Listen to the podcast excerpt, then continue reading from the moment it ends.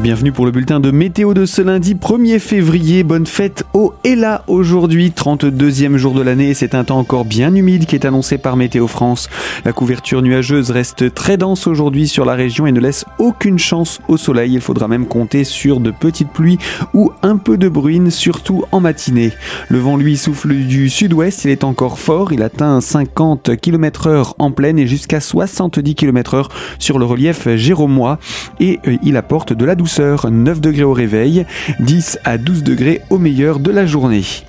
Un temps toujours très agité prévu pour ces prochains jours avec quelques gouttes locales pour demain mardi avant des pluies dans la nuit de mardi à mercredi.